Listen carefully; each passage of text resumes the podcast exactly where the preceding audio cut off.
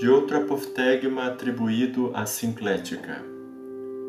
Há no começo muitas lutas e penas para aqueles que procuram a Deus, e em seguida uma alegria inefável. Com efeito, como aqueles que querem acender o fogo são primeiro envolvidos pela fumaça e choram, e por esse meio obtêm o que queriam, assim também precisamos acender em nós o fogo divino com as lágrimas e o sofrimento. Foi dito com efeito: nosso Deus é um fogo devorador.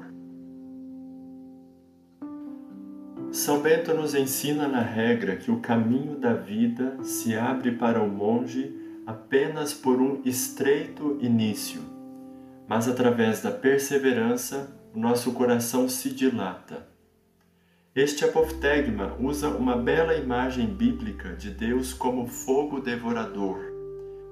E como que para acender este fogo em nós, o fogo do amor de Deus, é necessário passar pela fumaça que faz arder nossos olhos e chorar. Uma referência ao dom das lágrimas ou a compunção do coração, como temos falado.